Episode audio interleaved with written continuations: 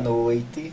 Boa noite para vocês que estão em casa. Boa Estamos noite. iniciando nosso segundo episódio do podcast Descentralizando. Que felicidade, né, Fran? E hoje nós estamos recebendo dois convidados super especiais. E aí, para vocês que nos acompanharam na semana passada, é, nós estamos toda segunda-feira, a partir das 20 horas, sempre trazendo um tema de discussão comum, cotidiano, né, contando histórias, narrativas e queira ou não queira, ouvir histórias é importante. Para quem não me, não me conhece, me assistiu na semana, nos assistiu na semana passada, eu me chamo Max Miller, psicólogo, né? E aqui está comigo minha sócia, irmã, amiga, mãe, tudo em um único bolo. Boa noite, né? Primeiro eu quero acolher Tereza. Boa noite. Dizer assim, obrigada. Muito obrigada, foi uma sugestão minha, Sim. né? Pelo respeito que eu tenho, pela admiração, Sim. né, de tanto tempo na psicologia, né? Seja muito bem-vinda. Muito obrigada. E obrigada, né, por fazer parte desse nosso sonho, desse nosso projeto. Isso. Uhum. Me chamo Fran Lima, sim, diga. Não, Fran Lima, vai, se apresente. de novo. Eu perguntei a Marcos, tem que se apresentar, né? tem que apresentar toda. De novo. Fran Lima, psicóloga lá do Centro Cognitivo. Estamos aí com um podcast para levar informação, informação né, dicas um pouco de saúde mental às pessoas que não têm acesso uhum. de uma forma mais fácil. Sim. E Tereza, agora que você se apresenta. Bom, eu sou Maria Tereza Holanda, sou psicóloga há 26 anos, mas já estou nessa estrada há 35, porque Sim. faz tempo que eu estou é, pesquisando, estudando. Vivendo. Vivendo, sendo. É. Né? É, sou cearense, com as raízes no Rio Grande do Norte, que meu pai era potiguar, de uma cidadezinha, a melhor cidade do mundo, chamada Marcelino Vieira. Tem que ser Mariano Melo. pertinho lá, pertinho de nós. É, mas eu sou cearense de Fortaleza, estou em Mossoró há 14 anos. Passei no concurso da saúde e quando aqui cheguei, fui conhecendo os colegas e fui me, fui me pareando com quem era parecido comigo. E aí disso surgiu o Centro Clínico Integrado, que eu sou idealizadora, e sou casada com o Silvio, sou mãe, principalmente da Vitória, que Sim. hoje é um anjo de luz, mas também fui mãe de outros que também não se constituíram enquanto pessoas, mas enquanto seres espirituais. E estamos aqui. Para mim é uma grande satisfação estar com vocês, porque eu sempre digo assim: a psicologia tem espaço para todo mundo. Então o sol brilha para todos. todos. Então, para mim, eu não vejo concorrentes, eu vejo colegas, eu vejo colaboradores que a gente pode trocar, que a gente pode se fortalecer, que a gente pode se construir enquanto pessoas e profissionais. Então, gratidão pelo convite nem titubeei. Depois disse, meu Deus, para que eu aceitei? O que, é que eu vou fazer lá? E bom foi porque Nós quando estamos eu, aqui. Quando eu a convidei, ela disse assim, quero contar a história. Eu disse, opa, é pois isso é, que a gente porque, quer ouvir. Porque de histórias, adoro histórias, né? Fiquei assim pensando, o que é que eu vou contar lá? Mas aqui estou para a gente poder compartilhar. compartilhar. E temos uma pessoa também muito especial conosco, né? Não é convidado, mas é parceiro e vocês vão assistir ele conosco muitas outras vezes. Algumas vezes desse lado, algumas vezes desse lado daqui, rodando toda a mesa. Mas aí você se apresenta. Tá, eu acho que fiquei um pouco nervoso. Mas pode, pode. Pode sim. A mesa só com potências aqui, né? Sou novo na psicologia também, estou engatinhando aí. É um prazer dividir essa mesa aqui com vocês, né? Duas grandes pessoas, outra pessoa maravilhosa também, a Tereza. É, eu me chamo Ítalo, eu sou psicólogo clínico, atuo lá no Centro Cognitivo de Mossoró e para mim hoje está sendo uma experiência assim inovador. Eu tô sendo bem atrevido mesmo. Sentar na mesa como essa. É muito estranho. Emoções. É, são emo inclusive, são emoções, né? Isso, com certeza. Mas eu acho que é isso. É um prazer. Seja bem-vinda, tá, Tereza? Muito é... obrigada. Para mim também é uma honra dividir com você. Vamos acolher você, assim, da melhor aqui. maneira possível, tá? Gente, nós vamos hoje, né, temos um tema super bacana. Finalizando janeiro. E aí essa, esse tema não foi, não foi do nada, assim, foi realmente bem proposital emoções, o que são, para que serve. Eu acho que nós abrimos essa mesa, esse espaço aqui para contarmos um pouco sobre, né? Inclusive é que a gente falava, né, antes do podcast começar, que as pessoas perguntam muito sobre as emoções para nós psicólogos, na crença de que nós não as sentimos na perspectiva do sofrimento, da tristeza, da dor, Sim. pelo contrário, né, Tereza? Emoções para você, Tereza, o que é que são? É ser, eu acho que é acima de tudo. Sim. É, nós podermos estar nesse mundo, né? Sim. Sendo, fazendo acontecer, é, entrando em contato com o que faz o coração pulsar, como o meu agora está pulsando mais forte, que eu estou sentindo aqui, chegar a ver aqui, está batendo fortemente, né? Que emoção você estaria sentindo?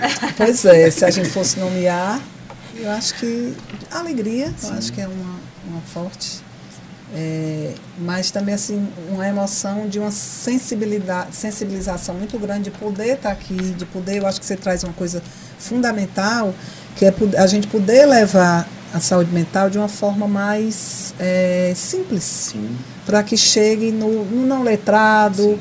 no que não tem o acesso, né, que porque se você me perguntar, é caro fazer psicoterapia? É. É caro. É um investimento que é caro, mas também a gente precisa é, se dar conta que é caro, a gente precisa também é, vestir a camisa de, de fazer um trabalho com honra, com, com ética, com compromisso. Mas a gente também pode chegar, daí tá a psicologia social também fazendo isso, que a gente pode chegar também nas emoções dessas pessoas de uma forma que sensibilize que elas também se percebam incluídas no processo de ser pessoas, né? É, eu trabalhei na prefeitura em Fortaleza e a, a, eu, na fundação na área de psicologia social. Lá vem histórias, né? Vamos lá, queremos E aí, ela, é, a presidente da fundação, quando ia angariar alguma coisa com o prefeito, aí dizia: prefeito, é, as pessoas simples e humildes, elas também têm emoções. Sim. Elas também precisam ter acesso a um produto de qualidade, a um, um trabalho, a uma oferta para elas que transforme a vida delas. Elas precisam ter acesso a uma boa comida. Sim. Então, quando tinha os encontros com as famílias no, no, na fundação, o lanche era perfeito.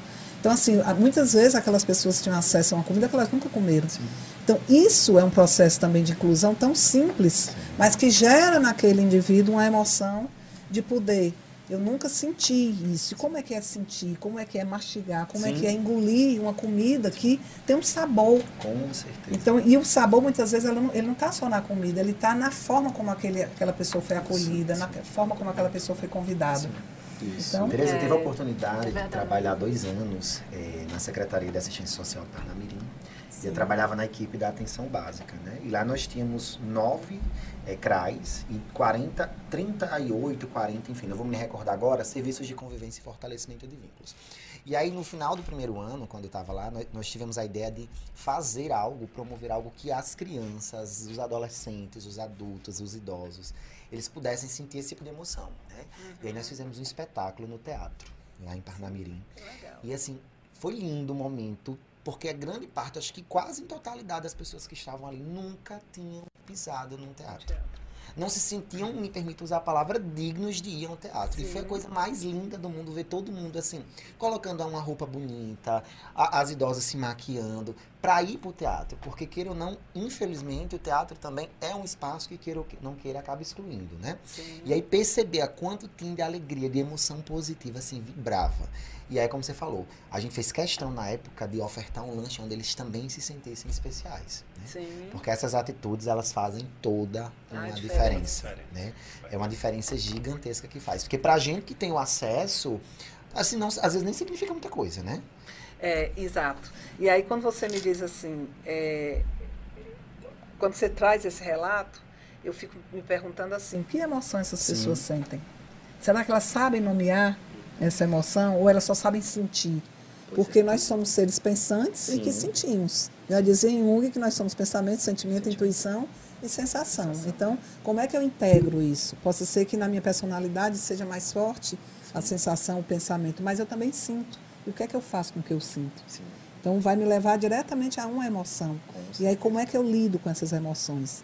É, eu trabalho muito com o corpo como recurso terapêutico Sim. de o lugar onde se registram os traumas.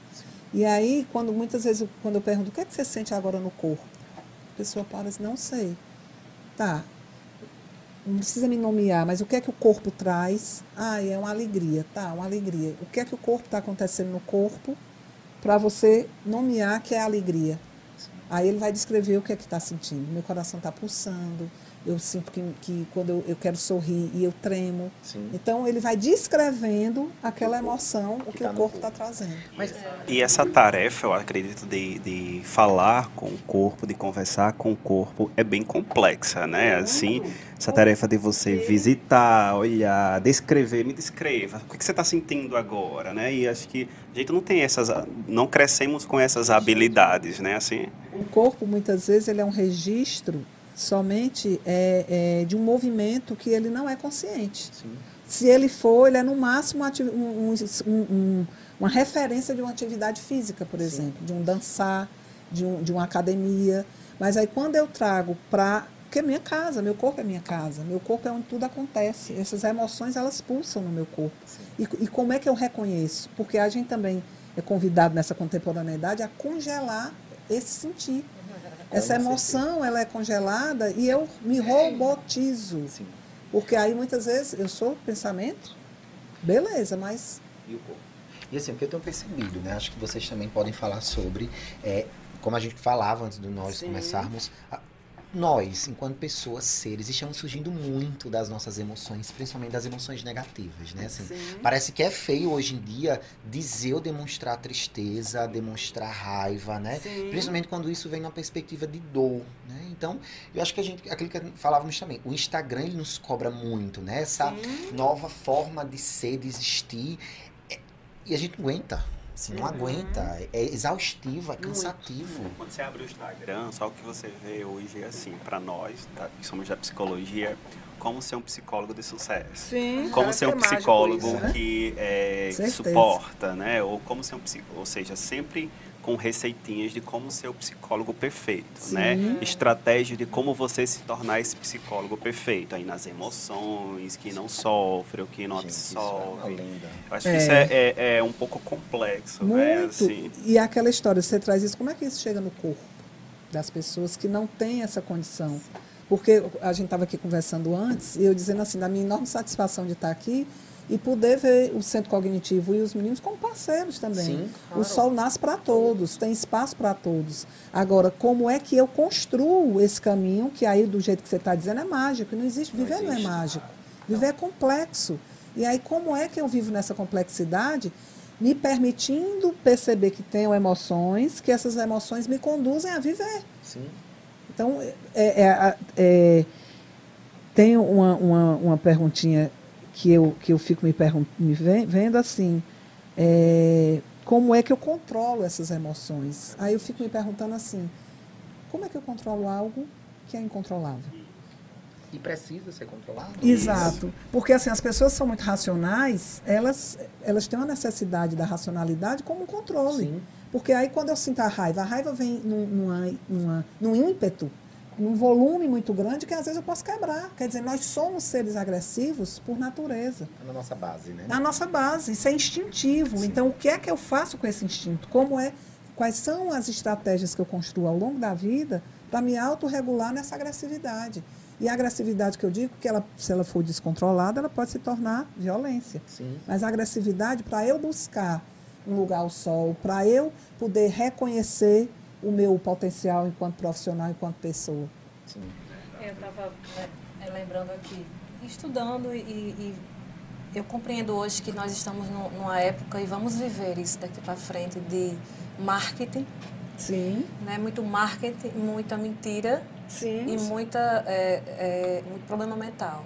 Demais. Esse, esse marketing que eu falo, é essa questão do network que as Sim. pessoas tanto falam, né?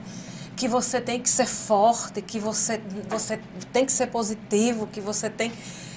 Quando abre uma rede social, só tem isso hoje. Isso. Né? E as pessoas acabam é, acreditando nisso, mas que a verdade, a vida dele não é aquela. Uhum. Mas as pessoas ficam assim, você consegue, vai, não sei o quê. E, e, e muitas pessoas que não têm um autoconhecimento, elas acabam Sim. vivendo essa realidade, né? De que ah, eu vou conseguir, vai dar certo, oh yes quando na verdade não é assim. Aí entram num processo de mentira. Claro. Sim. Né? E uma necessidade de corresponder a isso que eu não consigo. É, né? E, a- e chega um momento que assim, a gente cansa, né? O nosso psicológico, psíquico, que a gente falava, por exemplo, da própria Elis Regina, né? Sim. Então, assim, até que ponto ela, de fato, não deixou transparecer, assim, não aguento mais, né? Infelizmente, Isso. ela encontrou uma outra forma de expressar esse As cansaço. músicas diziam muito isso, Muito. né? E aí, eu, eu gosto muito de uma imagem que tem, não sei se vocês já puderam ver, que é a Mulher Maravilha. E de um lado ela voando e do outro ela debaixo do edredom. Sim. Aí diz assim, é, em dias debaixo do edredom, outros dias como super-heroína. E é muito isso, né? Porque as pessoas Uhum. têm negado esse lado. Uma pergunta que me fazem muito dentro do consultório, assim, ah, eu tive diagnóstico de depressão, eu sofro de depressão, eu posso sentir tristeza? Então você vai roubar de si algo que é básico, que é natural, que é fundante de nós enquanto seres, a tristeza. Vamos lá para histórias. a gente foi um grupo aqui de, de colegas de Mossoró, a gente foi conhecer a- a- o CAPS 3 na época, Sim. eu já era servidor da prefeitura em Caicó. Foi o primeiro CAPS 3 do Rio Grande do Norte, foi em Caicó. E a psicóloga de lá, conversando, a gente conversando, ela disse, ah, a gente tem uma paciente aqui que já era do hospital, ela já se internava e continuou com a gente enquanto CAPS 3, fazendo os trabalhos, e às vezes ela se interna. E um dia, ela, a mãe falou alguma coisa para ela e ela deu um grito na mãe. E a mãe se assustou, passou, a mãe foi lá no CAPS e disse para a psicóloga, fulana, é, ela, é, cicrana precisa ser internada. Porque ela me deu um grito, eu tive muito medo. Aí a psicóloga manda chamar a paciente, aí ela olha. Quando ela disse, olha, sua mãe veio aqui, ela está preocupada. Aí ela olhou e disse, você grita? Aí ela disse, grito. Disse, por que, que eu não posso gritar? O fato de eu gritar quer dizer que eu preciso me internar? Então é muito isso, né? E eu, eu, Tereza, eu, não- eu acho que vocês também observam assim, as pessoas elas estão desistindo muito fácil, Muito. né? Desistem fácil de um trabalho, desistem fácil de um objetivo, seja qual for, de um relacionamento, enfim. As relações, eu gosto muito de ler Balmo, muito. Assim, sou apaixonado pelos escritos de Balmo, dessa liquidez, Sim. né? E no livro Tempos Líquidos, assim, ele fala muito sobre justamente como nós estamos perdendo, inclusive, a nossa identidade, né, em todos os aspectos. Ele traz, inclusive, o exemplo dos exilados, e ele relaciona muito com essa perspectiva das emoções. Né? Assim, você não tem nenhum direito de ter um nome. Né?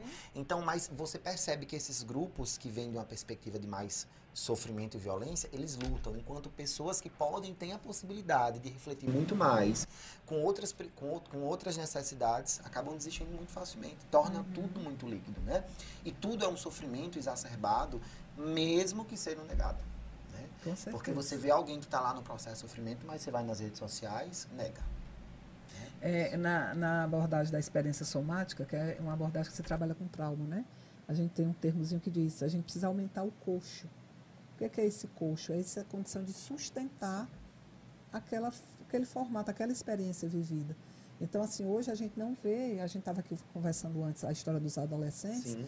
Eu, eu, adolescente, qual é o seu sonho? Tinha N sonhos, a vida era infinita. Se você pergunta hoje um adolescente, e independe de classe, classe social, Sim. é muito importante dizer isso. Não tem sonhos. Não tem perspectiva. O que é que vai ser amanhã? O que é que eu quero enquanto pessoa, enquanto profissional?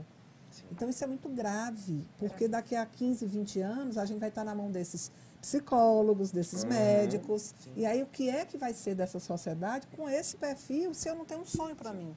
Então tem uma musiquinha de, de Raul Seixas que é só assim, sonho que se sonha só é só um sonho, mas sonho que se sonha junto é realidade. Vocês sonharam junto e aqui está sendo realidade. Então, o que é que pode ser um- sonho para mim, enquanto pessoa, enquanto cidadão, que quando eu me juntar com o meu igual, eu vou tornar um mundo melhor. E sem falar, Tereza, que às vezes você tem um sonho, você ainda tem que sustentar um argumento do porquê que você sonha aquilo. Sim. Né? Porque você não pode só simplesmente ter um sonho. Eu vi, por exemplo, acho que vocês com certeza, o rapaz que estava no Big Brother, né? O primeiro eliminado, o Luciano. Ele tem um sonho de ser famoso tão quanto a Beyoncé. De chegar no McDonald's. E o que eu mais vi foram pessoas, assim, violentando, agredindo. Ok, o sonho possa ser que não seja interessante para você. Não é o seu sonho. Mas é o sonho dele. A mesma coisa das emoções. Ah, você tá sofrendo por isso.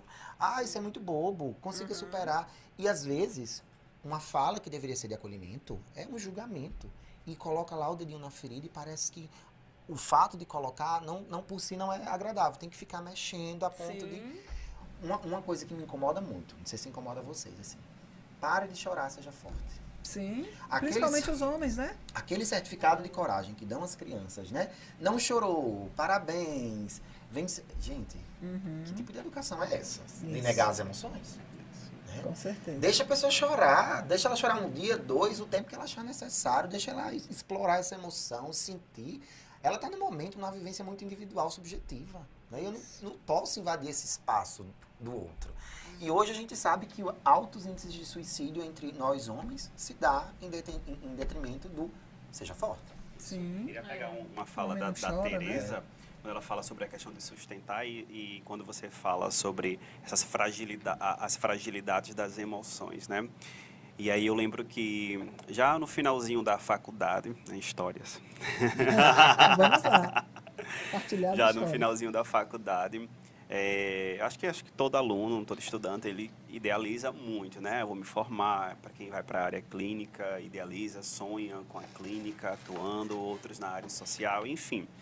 Eu era muito apaixonado, sempre fui muito apaixonado pela clínica, né? E é tanto que é, me debrucei durante todo o meu trajeto é, acadêmico na, na clínica. E aí, lá no finalzinho, eu fui muito seduzido pelo Instagram. Sim. Né? Histórias. Por que, que eu fui seduzido pelo Instagram? Quando é, você está prestes a se tornar um profissional, de uma certa maneira você meio que vai começar a construir, a criar um perfil, a traçar um perfil. Então você vai pesquisar, você vai ler, você vai né, se preparar para entrar no mercado de trabalho. E aí é uma dessas minhas seduções, né, em relação a como ser um bom psicólogo, como ser um excelente psicólogo, é, eu lembro que é, parte deles falava sobre você ser forte. Né? Um bom Sim. psicólogo não chora, não sente, sustenta. Sim. Sustenta, sustenta a dor, sustenta a dificuldade, tem que sustentar tudo, resumindo. E aí, assim que eu comecei a atuar, você já entra com um boom assim, você explodindo assim, nossa, eu vou aqui bombando, estudando e lendo e se preparando e atuando com o maior amor do mundo. Eu vou fazer ainda um ano de atuação clínica, mas acho que nos meus mais ou menos, acho que cinco meses de clínica, eu já sufoquei, uhum. sustentando a perfeição Sim. e sustentando a, o, o super psicólogo que dá conta de tudo, que dá conta das demandas, que dá conta das dores e detalhe que é, tinha que dar conta das minhas demandas que eram tocadas no momento da psicoterapia com o meu paciente. Né? E isso, claro, ainda em débito com a minha psicoterapia, minha psicóloga, desculpe, né? Mas... não o cobre não, nesse não momento. Não cobre, por favor. Mas e aí, depois que a gente volta, né, tudo muda mas tendo que sustentar até minhas próprias demandas acessadas Sim. ali pelo meu paciente. Então chegou uma hora que minha vontade era não aguento, não aguento. É. E essa sedução, eu acho que é um pouco perigosa, porque acessa emoções, né? Faz com que a gente acesse algumas emoções que, de uma certa maneira, por mais que nós é, já conheça a parte delas, conheça no sentido mais teórico, mais né? Mais né? técnico, mas o sentir é diferente. Né? Então eu achava que eu sabia, eu achava que eu tinha domínio, e quando passou a fazer igual uma tu, tu nó arrochar ali, eu quis afrouxar, não sustentei. E aí é. voltei para terapia, né? Na condição de ser humano. Teve uma Isso. experiência que nós passamos juntos, essa assim me marca enquanto psicólogo. Eu trabalhava no CRAS, era psicólogo socioassistencial lá da minha cidade, Severiano. E aí começou a surgir uma demanda de suicídio entre adolescentes na escola estadual de lá. Na época a Fran ainda estava terminando o curso. E eu, foi eu, Fran Janin, atender os adolescentes e pá, abrimos para os pais, enfim. Quando nós pedimos para a escola abrir, fizemos essa parceria, o CRAS, é, a, a escola e a UNP na época, eu também era professor, nós imaginávamos que assim, iam ter 30 inscritos para o atendimento, né? Nós pegamos uma biblioteca, sala dos professores, quando nós chegamos lá tinha mais de 130 alunos para atender. Acho que nós conseguimos atender uns 40. Eu acho que grande parte, não foi, irmã? Era tudo demanda de suicídio. Nossa. Mas eu peguei uma demanda de uma aluna.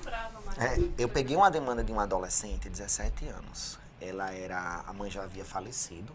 Ela morava com o pai, as tias e o avô. E ela deixou muito claro assim para mim.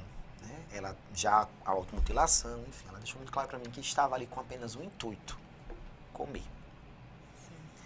Porque ela passava tanta fome durante o dia, de, é era uma forma de castigo. Né? Uhum. Em casa ela comia, na grande maioria das vezes, só cuscuz.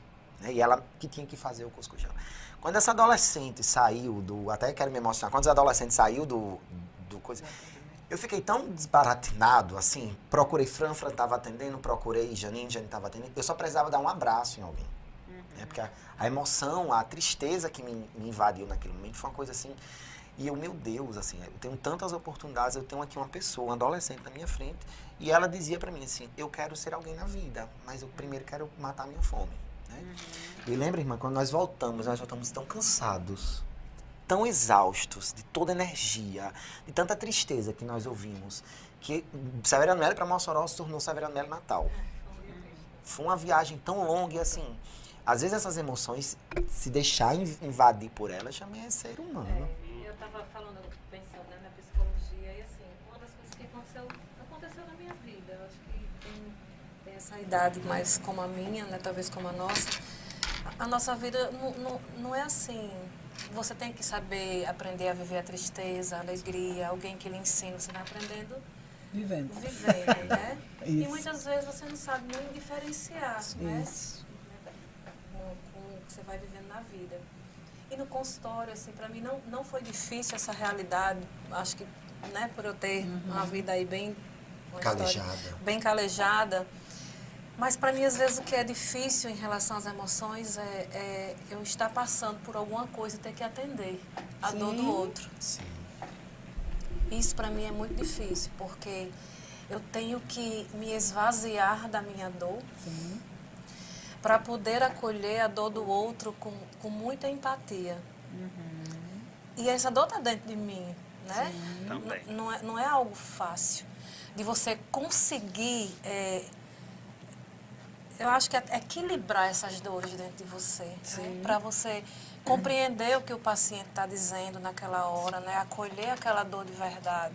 Uhum. Eu acho, eu acho um, esse um processo muito difícil, muito. porque são duas dores, Sim. né? Dois seres ali, né? né? Mas ali no momento você é psicólogo, então você tem que meio que engolir o que você está sentindo no seco e atender. Uhum. E, faz, né? e fazer de tudo que a pessoa saia melhor, né? E aí você traz uma coisa, Fran, que é essa dimensão de antes de sermos psicólogos, somos pessoas. Seres, né? E, a, e essas emoções também nos atravessam. E aí, como eu me posiciono nesse lugar? É, vamos, mais uma história. Vamos ouvir. é, eu, eu tive várias gestações, mas aqui eu consegui parir que gerou vida, foi Vitória e Vitória viveu conosco 18 anos. Então, assim, é, quando a gente veio para Mossoró, Vitória veio com a gente. E Mossoró é grande, mas é pequeno.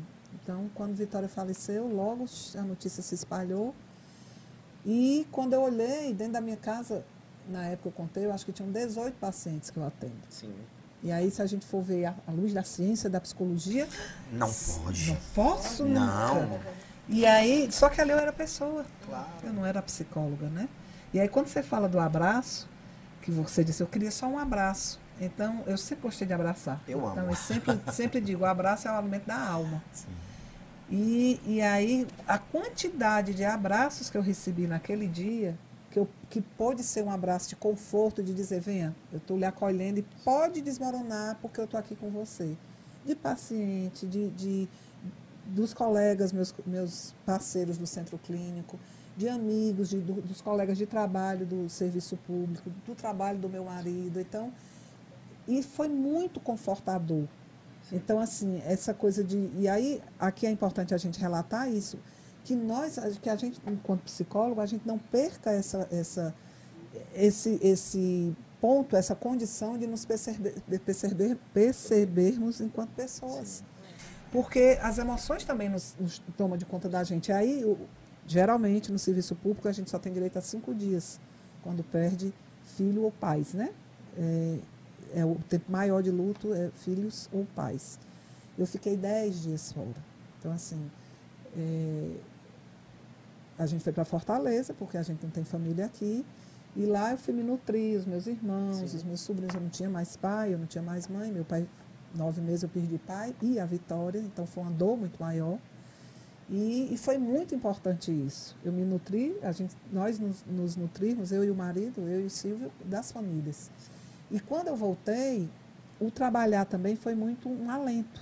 Só que eu, ficou muito claro para mim, eu fiz um pacto comigo, eu digo, eu vou, no serviço público eu, eu atendi algumas unidades básicas, na época eu era da atenção básica, do NASF, e eu cheguei para as equipes e disse, olha, eu vim trabalhar, mas se eu não tiver legal, eu vou para casa. Sim, claro. E tinha ponto para bater, porque eu não vou ficar se eu não posso colaborar. Eu preciso respeitar Sim. isso, eu preciso viver isso. Seu limite, né? Então, quantas vezes eu não fui e fui para casa deitar? Não era nem para chorar, era porque meu corpo dizia assim: a emoção que estava registrada era de tristeza profunda, que você precisa se resguardar. Sim. Você precisa cuidar de você, você precisa descansar, você precisa se restaurar, você precisa se acolher. E foi muito importante isso, como também no consultório. Tinha, eu voltei a trabalhar devagarzinho e tem dia que eu agenda, eu digo, desmarca que eu vou para casa. Eu Sim. não estou suportando. E assim eu fui levando, porque tem momentos que não dá para fazer isso. Quando a gente pode fazer, de não, vou dar um tempo porque está maior do que eu. Claro. Se, se eu estou em terapia, se eu, se eu, mas eu não estou dando conta, eu também preciso ter esse limite e dizer, peraí, eu não vou também ser irresponsável, entre aspas, de estar com o meu cliente se eu não estou inteira. Eu não estou conseguindo estar inteira comigo. E aí, como é que eu, enquanto profissional de psicologia, também lido com as minhas emoções? Porque é como eu olho para elas, como eu as acolho e como eu também dou conta disso. Sim. Isso é fundamental é, no nosso lugar. Eu vejo assim, a, a, o, o, lindo da psicologia, né? Que você, uhum. muitas vezes com essa dor, Sim. né, que acontece com todo mundo, é, mas você consegue enxergar a dor do outro maior do que a sua. Sim.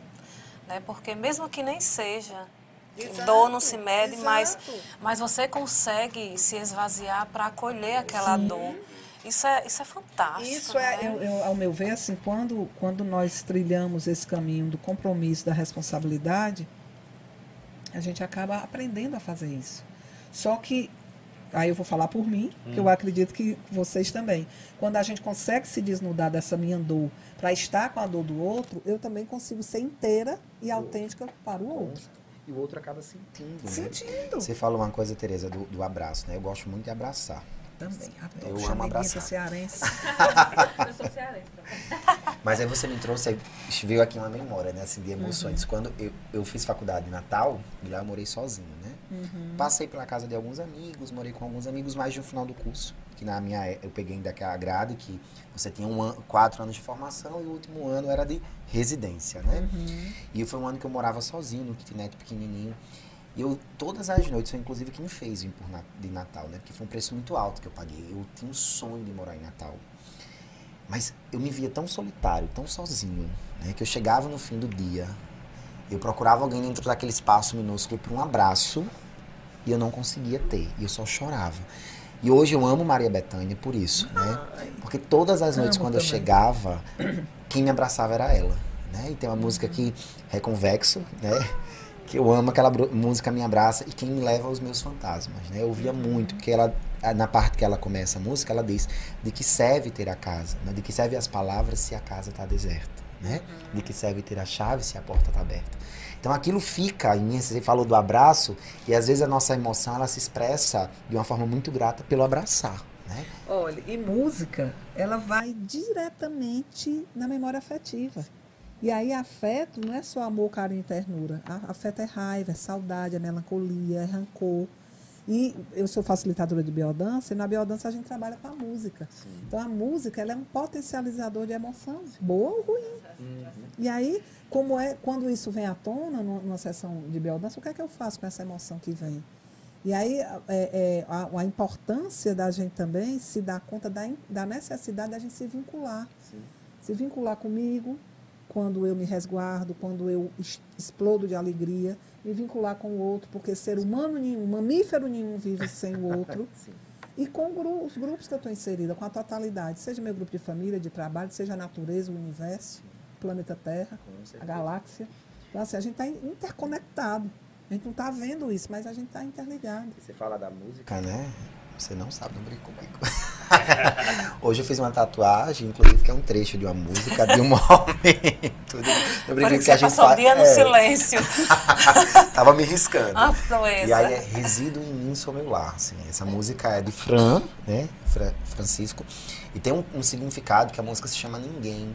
Né? E ele fala muito disso, assim, eu preciso me esconder, eu preciso dançar essa dança sozinho, eu preciso ouvir essa música, eu preciso fugir de tudo, né? Uhum. Eu quero que o meu rei seja o silêncio. E aí tem um trecho da música que me toca e ele diz assim, resido em mim, sou meu lar. E quando ele fala resido em mim, sou meu lar, eu entendo que é você compreender sobre suas emoções, né? Sim. né? De você entender o que é que tem aqui dentro, de você silenciar esse barulho aqui fora e de você compreender até essas tempestades que estão aqui Sim. e que é difícil, é como vocês falavam, né?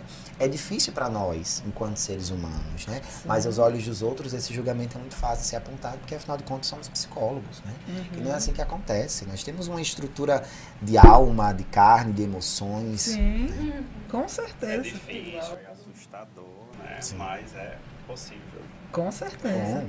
Você falando aí em tatuagem, acho lindo mas não tenho coragem de fazer. A Depois a primeira medo, vai embora. Pois é, todo mundo diz isso. A primeira tatuagem ninguém esquece e já parte para as outras. Mas, mas, por exemplo, é, eu já vivi muitas dores físicas, né? Eu já fiz muita cirurgia de urgência, que Sim. quase morri. Vivi muitos processos dolorosos com minha filha.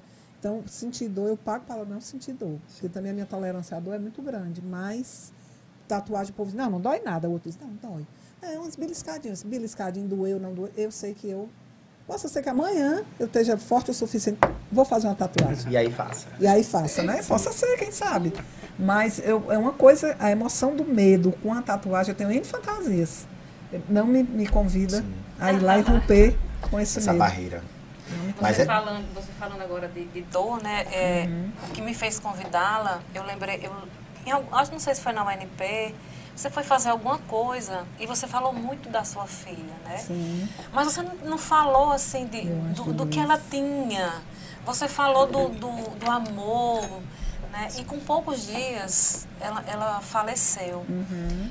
E eu lembrei, até hoje eu lembro dessa história, né? Assim, a gente nunca sabe o que deixa na vida do outro, né? Mas Sim. na minha você deixou assim, naquele momento que você falava, o quanto essa, essa o suportador era largo em você, uhum. né? Da forma de falar, enfim. E aí depois eu entendi que realmente era muito largo, né? Uhum. Porque filho é filho, né? Sim. Né? E isso, quando é, é verdade, ele, ele, ele, é exalado de uma forma muito natural, uhum. né? Você não precisa fazer um esforço, porque Sim. tá para mim, naquele dia lá na palestra, eu estava no seu rosto que você tinha essa, é, essa, essa largura em relação à dor, né? De suportar. E assim, Vitória foi o maior amor que eu vivi na minha vida. O amor mais intenso, o amor mais profundo, o amor mais incondicional foi minha filha. Porque ela me ensinou a viver. Sim. Da forma mais plena, mais autêntica, foi minha filha que me ensinou. Eu me sinto uma privilegiada. Porque não foi fácil. Você é mãe? Sou, de duas.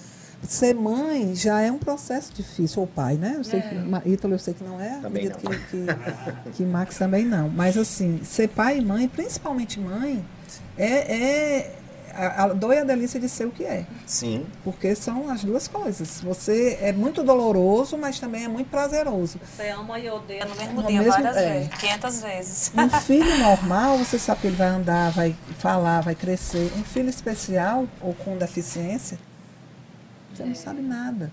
Então, nós lá em casa criamos o hábito, eu e o Silvio, tudo que ela fazia, toda vitória a gente comemorava. Claro. Meus, meus sobrinhos sabiam disso, meus, meu, meu pai sabia disso, porque na época que minha filha nasceu, minha mãe já tinha Parkinson, então não, não participou muito do processo dela. Mas eu me lembro, o, o Hospital Sara Kubitschek, ele tem um estudo que diz que até se uma criança sentar sozinha até um ano e onze meses, ela vai andar em qualquer época da vida. Aliás, até os dois anos, desculpa. Até os dois anos ela vai andar, em algum momento da vida. Vitória sentou sozinha com um ano e onze meses, noite de Natal.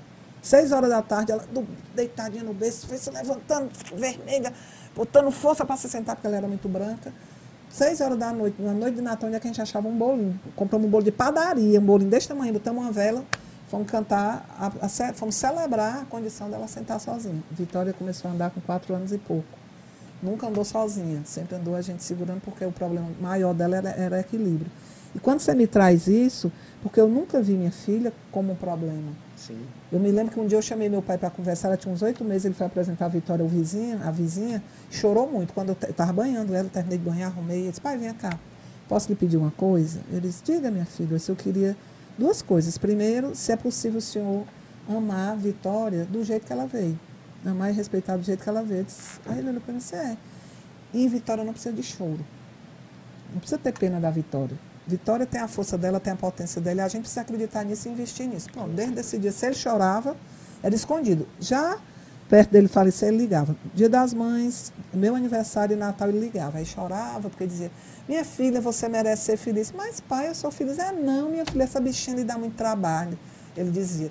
Eu dizia, dá não, não dá trabalho, porque eu já aprendi a lidar. A gente já aprendeu a lidar. Agora, tinha choro? Tinha muito. Muito. Quantas vezes eu não chorei só? O marido, muito parceiro disso, é, um rapaz trabalha na minha casa desde que ela nasceu, às vezes eu ia, ele, é, ele não sabe ler, às vezes eu ia para o quintal da minha casa lá em Fortaleza, chorava, ele dizia. Na sensibilidade dele, ele dizia, Dona Tereza, não chore não. Está chorando por causa de Vitorinha? Mas Vitorinha nasceu assim, a gente precisa aceitar. Eu digo, eu sei, Sérgio, mas era uma dor que não tinha Precisava. como se, se representar de outra forma. E aí a gente entra nesse contexto de que psicólogo tem dores, psicólogo tem dissabores, psicólogo também tem decepções, e a gente precisa reconhecer isso na gente e a- encarar isso como um fluxo natural da vida. Nossa vida ela funciona como uma onda, como uma onda no mar. A montanha russa, às vezes, ela não é, ela vai meio devagarinho, quando ela desce também é de uma vez. Agora a onda não, a queda é feia. Manter uma. A gente cadência, né? precisa, exato, é uma cadência. Se for nos picos, é que é perigoso. E aí, Teresa, você vai falando um. Quando o Ítalo traz essa fala, né? Quem está formando agora em psicologia, eu fico muito preocupado. Né? Isso é uma Sim. fala minha, né? enquanto pessoa, sujeito. Eu fico muito preocupado porque eu vejo muitos jovens, né? Com 21, 22 anos, 23 anos, formando em psicologia e aí indo para esse espaço clínico. E eu fico muito preocupado assim. A minha primeira pergunta é: será que essas pessoas elas conseguem compreender as próprias emoções? Será que elas Sim. estão conseguindo administrar, sentir, entender? Identificar, né? Identificar. acho que é a primeira coisa. É identificar identificar. essas emoções É. para conseguir ajudar as outras pessoas, né? Até porque assim, nós também adoecemos. né? Sim. Quando nós silenciamos essas emoções, nós adoecemos. E, essa, e essas doenças que elas partem de um pressuposto de é, é, é, é, do montante desse muito que se acumula, ele chega até nós porque nós somos seres humanos, né? Eu tenho visto muitos colegas Certeza. com ansiedade, eu tenho visto muitos colegas com, com- colegas com depressão, eu não vou muito longe, eu tenho ansiedade, né? E, e não é fácil, eu fico dizendo assim, pra mim que sou profissional, compreendo sobre. Quando eu estou em crise, é muito difícil. É algo assim que me dilacera. Eu até falava com uma amiga anteontem. Quando eu estou por sentir que está vindo uma crise de ansiedade, porque ela vai dando ali os primeiros sinais, eu já vou ficando exausto. Né? Não, eu tava conversando com o Ítalo. Eu sou esse amigo. Eu tava assim, eu esqueci do nosso café na sexta. Eu, eu vou ficando assim já com- cansado por saber que eu vou passar por todo aquele processo. E quando a crise passa, a ressaca Levanta. fica. É, É. Fica uma ressaca assim no corpo. Mas aí vamos para o próximo. E eu fico pensando assim, e quem não tem acesso a compreender Isso. que uma, uma dor aqui no meio do peito, uma sensação de sufocação, uma dificuldade de respirar, é uma, é uma vivência ansiosa, é um sintoma de ansiedade. Né? Para nós é muito difícil. E por vezes eu peço ajuda, socorro. Né? Quantas vezes eu não chego para ela e digo, irmã, cinco minutinhos de conversa, ah, eu estou sentindo isso, isso, isso, isso, aquilo, fiz muito uso disso, né, tentei isso. Ela, calma, e assim, é uma ajuda mútua, né? E para nós, é, para mim pelo menos, não sei para vocês, é difícil. Eu Sim. imagino que para as pessoas que não têm acesso ao que a psicologia nos ensina, nos orienta, nos psicoeduca, deva ser de fato a sensação da morte. Com certeza. A sensação Até da morte. porque você vai entrar, se você vem desse conceito de que nós não podemos acessar isso porque somos psicólogos, então como é que eu fico quando eu me reconheço nesse lugar e acesso e fico mal? Pois é. Então, assim, é, é poder também compreender o limite, essa fronteira entre ser o sujeito Sim. e ser o profissional. Profissional. E quem sabe a experiência vivida lhe dá a condição de você poder Orientar, ajudar muito mais sim. pessoas. Não está essa, Bárbaro, para mim isso é muito claro também, Sim. sem sombra de dúvida. E, e como é bom às vezes, né? Eu gosto muito de fazer essa troca. Lá na clínica, eu imagino que no centro não seja diferente. Lá no CCM a gente tem esse espaço, assim, de conversar entre profissionais. Com e certeza. essa troca de, ei, tem um outro humano aqui, né? Que Aham. sente, que sofre. Os Tem humano- cafezinhos são maravilhosos. Tem, tem um outro humano É aqui verdade, que quando né, tá Igor? nas noites mal dormidas, nas insônias, chama ali umas gotinhas de Rivotril e por aí Uhum. vai, né? Nos faz nos perceber humano, né? Assim, Exato. mas, mas eu também compreendo que essa dificuldade de expressar, de viver as emoções, não é nossa. É um ensino, vou usar, me permita Sim. se eu estou errado, é um ensino social, né? Parece, de, como eu falava anteriormente, assim, de muito cedo a gente... Eu acho que as pessoas acabam confundindo o que é ser forte. Uhum. Né? Ser forte na perspectiva de enfrentamento, de construção. Ser forte não é negar que a gente sente. Ser forte é entender que sentir as emoções é uma, um sinônimo de bravura, de coragem. Sim. Né? E aí ser forte é uma construção também de cair. Eu, eu, eu fico muito receoso com algumas falas que eu escuto, inclusive de alguns psicólogos, sobre resiliência. Uhum. Eu acho que se faz muitas releituras da palavra de forma errônea, né? Sim. Porque eu, eu, eu, na minha perspectiva, eu acredito que resiliência é você sentir a queda, né? Porque as pessoas Uhum. usam muito, ah, é quando você cai. Mas não é cair e levantar rapidamente, é você sentir. Porque às Lógico. vezes quando você cai, machuca. Machuca muito. Qual é o aprendizado que você vai adquirir com essa queda? Sim. Ser resiliente é isso, é viver a queda, Sim, é, digerir, reconfigurar sentir. e, e de novo, Sim. sentir, É. a partir, e reconfigurar e, e partir para um novo momento. Quando nós éramos crianças, o velho metiolato, né? Quem teve a Sim. oportunidade Ah, de dar ardência, sabe o quanto ficava ali incomodando e quanto aquela feridinha depois da queda ficava por longos dias, até a gente começar a arrancar a casquinha, né? É, hoje está tudo tão, tudo tão, tão líquido que as pessoas não querem viver o processo, né? E Mesmo viver dor nunca na galáxia. É, Jamais. né? não, não querem passar pelo, eh, pelo processo que, que tem que ser vivido, que tem que ser aceito, né? que tem que ser compreendido. E não, querem tudo mais fácil, né? Querem tudo. Viver não é mágico. É, Eu sempre não. digo isso.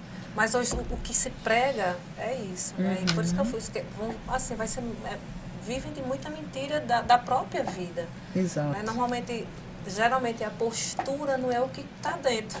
Aham. Né? Porque quando você chega perto e você vê o que está dentro, você diz, ah, as pessoas gostam muito de ver sua casca, né? O que está Uhum, dentro é, exato. isso não é valorizado, né? Isso E outra é- coisa, quando a gente vai olhar o que está dentro, a gente só não vê a, be- a gente só não vê, não vê só a beleza. Sim.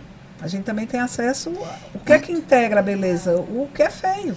E, e- E aí como é acessar esse feio nessa contemporaneidade onde o Instagram mostra que Sim. tudo é que belo. é tudo é dela. eu até conversava é com uma pessoa outro dia desse e falava muito de como nós negamos dos outros a parte humana, né? Sim. Porque quando eu vou conhecer alguém, eu vejo muito, eu quero ver e quero que a pessoa me entregue muito do bom que ela tem para dar, né?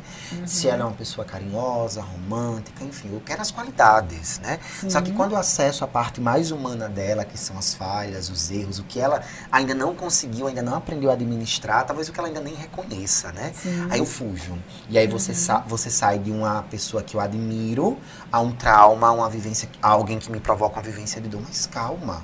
Ser humano dentro de uma relação também é, é respeitar as limitações e compreender que o outro tem falhas. Nós Né? somos luz e sombra. Por mais, por mais que você não queira permanecer, e você tem o direito de não estar ali. Exato. Mas reconheça, não, essa pessoa ela mente, essa pessoa ela não consegue cumprir. E aí você acaba aprendendo e entendendo que isso é uma construção de todos nós, né? Sim. Todos nós. Mas não, eu vejo muito, por isso que talvez as relações hoje estejam muito líquidas. Porque Sim. assim, eu só, aprove eu só quero estar ao seu lado até aqui.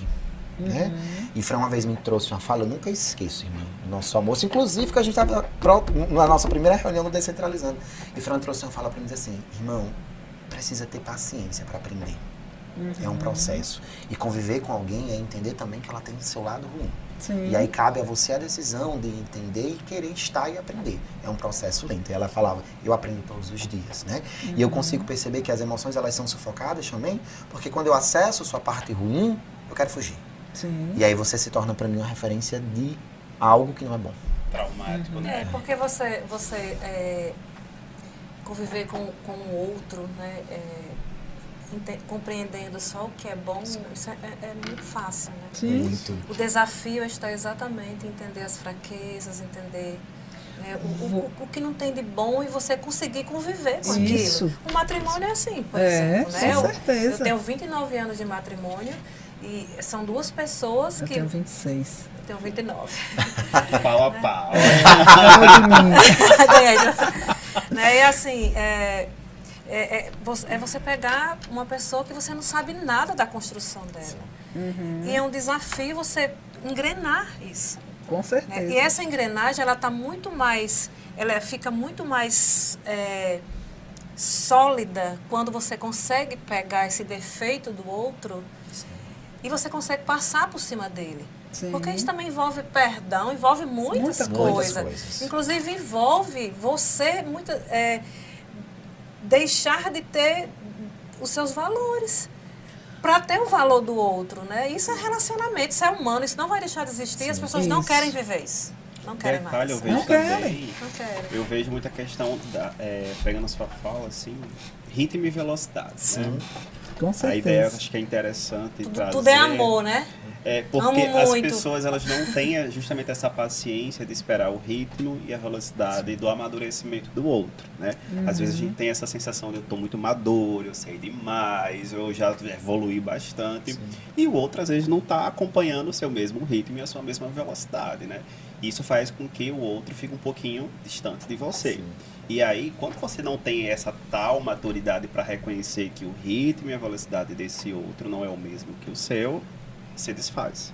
Né? Aí, vem, aí vem essa liquidez, é, é em, em, na, primeira na primeira experiência negativa, tchau. Uhum. Não quero, né? Exato. Então não é. vê esse outro lado fuga, dessa né? paciência. Né? E uma coisa que, que a gente, eu imagino que vocês também, né? Dentro do consultório a gente infelizmente tem a, a, oportunidade, felizmente, não sei classificar, de ver o quanto as pessoas elas negam as emoções e o quanto elas fogem Muito. das situações, né? O quanto elas buscam a forma mais fácil de sair. Né? Uhum. E estar dentro de uma situação que queira não lhe apresenta desafios de compreensão, de aceitação, de vivência, é algo muito enriquecedor. Né? E aí eu acho que esse desafio maior ele começa conosco, porque tentar se compreender é uma tarefa muito difícil. Muito. Né? Muito. E aí por vezes você vai falando, então, Quantas vezes eu não me pego já fazendo essa reflexão, Max, sai do pedestal, sabe? Uhum. Enfim, porque é uma carência, é uma necessidade, ou porque eu me sinto bem, sai daí, aprende. Você não vai aprender estando nesse lugar mais uhum. alto, né? Fica aqui no chão, sentindo, tateando, para que você possa se conhecer. Uhum. E aí, uhum. posteriormente, ajudar as outras pessoas também a se compreenderem. Eu acho que é por isso a mágica de nós, enquanto pessoas e depois psicólogos, também fazermos terapia. Com é. certeza. É aquela história, nós nascemos seres virtuosos, Sim. mas as experiências vividas vão nos tornando seres viciosos. e aí a gente precisa sempre ter essa referência de estar tá indo, mas estar tá voltando também. Então, um casamento a gente vivencia todas as virtudes, se você desvidar. Então, você precisa sempre estar, tá, e às vezes umas mais intensamente do que outras. Eu, uma, uma vez eu ouvi uma, uma fala, eu nunca esqueço, não sei quem falou, que dizia assim, aos casamentos hoje, as relações elas duram o tempo dos eletrodomésticos, né? Porque uhum. eles são, parece que, programados para acabarem muito rápidos, né? Para pifarem muito rápido. E as relações estão assim. Então, por que você não vai lá naquele eletrodoméstico que pifou? Tenta consertar. Às vezes foi um fio que desencapou, né? e aí vai, tenta, busca porque talvez dê certo. É uma experimentação, né? As amizades são assim também né, hoje. Né? Uhum. É, é, é, tudo muito rápido e quando você começa a conhecer, quando você começa a conviver, vem os defeitos, Sim. você começa, né? Porque é mais fácil fugir. Exato. Né, é, falando assim, bem especificamente da dor, né? A dor é algo que ela faz morada, né? Sim. Sim. Não, não tem como separar isso. Né? Uhum. E, e hoje, né, com, com esse marketing de, que você pode, que você vai conseguir, as pessoas não querem viver esse processo e por isso que existe hoje muita, muita doença mental, né? Sim. Por quê? Porque não querem viver esse processo que não vai deixar de existir. Uhum. Não vai deixar de existir. Né? E, e, não conseguem aprender, eu, vi, eu faço isso constantemente, esse exercício, né? de, de saber que a dor da nossa da, da vida, o que a vida oferece, ela vai, ela está do nosso lado todos os dias. Então, eu tenho que aprender a caminhar aqui, seguir minha vida aqui. Uhum. Você sabe muito bem do que eu estou falando, né? E, e, a dor vai estar tá aqui do lado. Uhum. Não tem como, né? não é como uma depressão, por exemplo, que Sim. você passa por ela, né? A dor é algo que você não vai passar, ela faz morada. Exato. Gente, nosso, a conversa tá Já vai maravilhosa. acabar? Nós temos cinco minutos. Eu vou até conferir aqui. Cinco não. É cinco minutos. Nossa produção aqui já soprou, nós vamos ter que encerrar. E fica assim. O nosso muito obrigado, Tereza, a você especialmente. E tu lá de casa, né? É, então. E vai estar aqui Você outras vezes. Mas fica assim, Também nosso quero a gratidão. Muito, muito obrigado, tá? E aí eu deixo vocês esse espaço, Fran. Né? Eu agradeço. Ah, muito obrigada, Tereza. Eu- Você tem mu eu tenho muito a aprender com você. Não, mas a gente Muito. sempre aprende também Né? com os outros. Aquela- Eu sempre digo, quando a gente chega na área social, eu sempre digo assim, eu tive a oportunidade de estudar e aprender o letramento. Sim. Mas eu venho aqui aprender com vocês a, a vivência, A vida. As emoções. as emoções. emoções. Quer dizer, vocês vivem coisas que no meu cotidiano eu não vivo e a gente vai trocar. Sim, com certeza. Então a gente faz muito isso, é o que eu vim fazer aqui também. Eu não vim só ensinar, eu vim também aprender. Então, assim, até de estar mais perto de vocês, Sim. né? Via Fran enquanto aluna, depois de profissional, acho que é a primeira vez que eu me encontro. Ítalo eu já tenho encontrado mais de outras experiências, experiências pessoais. É, e Max, eu nunca tinha estado tão Nesse perto, né? espaço, sim. Então, eu também agradeço do fundo do coração, assim, é, é como eu digo, é, vocês também construíram um espaço, construíram um nome em Mossoró. Para mim, referência para autismo é o centro cognitivo. Então, é, a gente é parceiro na psicologia e é parceiro no, no acreditar que fazer uma psicologia de acesso é possível. Então, Eu, muito eu também obrigada. queria agradecer, Gratidão. Tereza. Assim, minha primeira experiência com você foi de dor. Eu explico depois. Por que que é de dor? Enquanto aluno. Enquanto aluno, calma. Temos uma experiência na faculdade também. E hoje essa experiência volta com amor. Oh, que bom. Então, Integrando essa dor com amor. Tá ótimo. estou relaborando, né? Obrigado. viu, Então agradecer mais uma vez, Beijos né? E um beijo para todos que estão nos assistindo. Também. Esse, esse episódio ele fica no, no YouTube, no nosso canal, tá? Uhum. E aí na próxima segunda-feira estamos de volta. Nesse mesmo horário, às 20 horas, com outros convidados falando sobre cores e personalidade, algo que tem se discutido Ah, e que falado legal. bastante. né? E mais uma vez o nosso muito, muito obrigado, tá? Valeu. Gratidão. Obrigadão. Gratidão também. E aí, produção, conseguimos? Finalizando.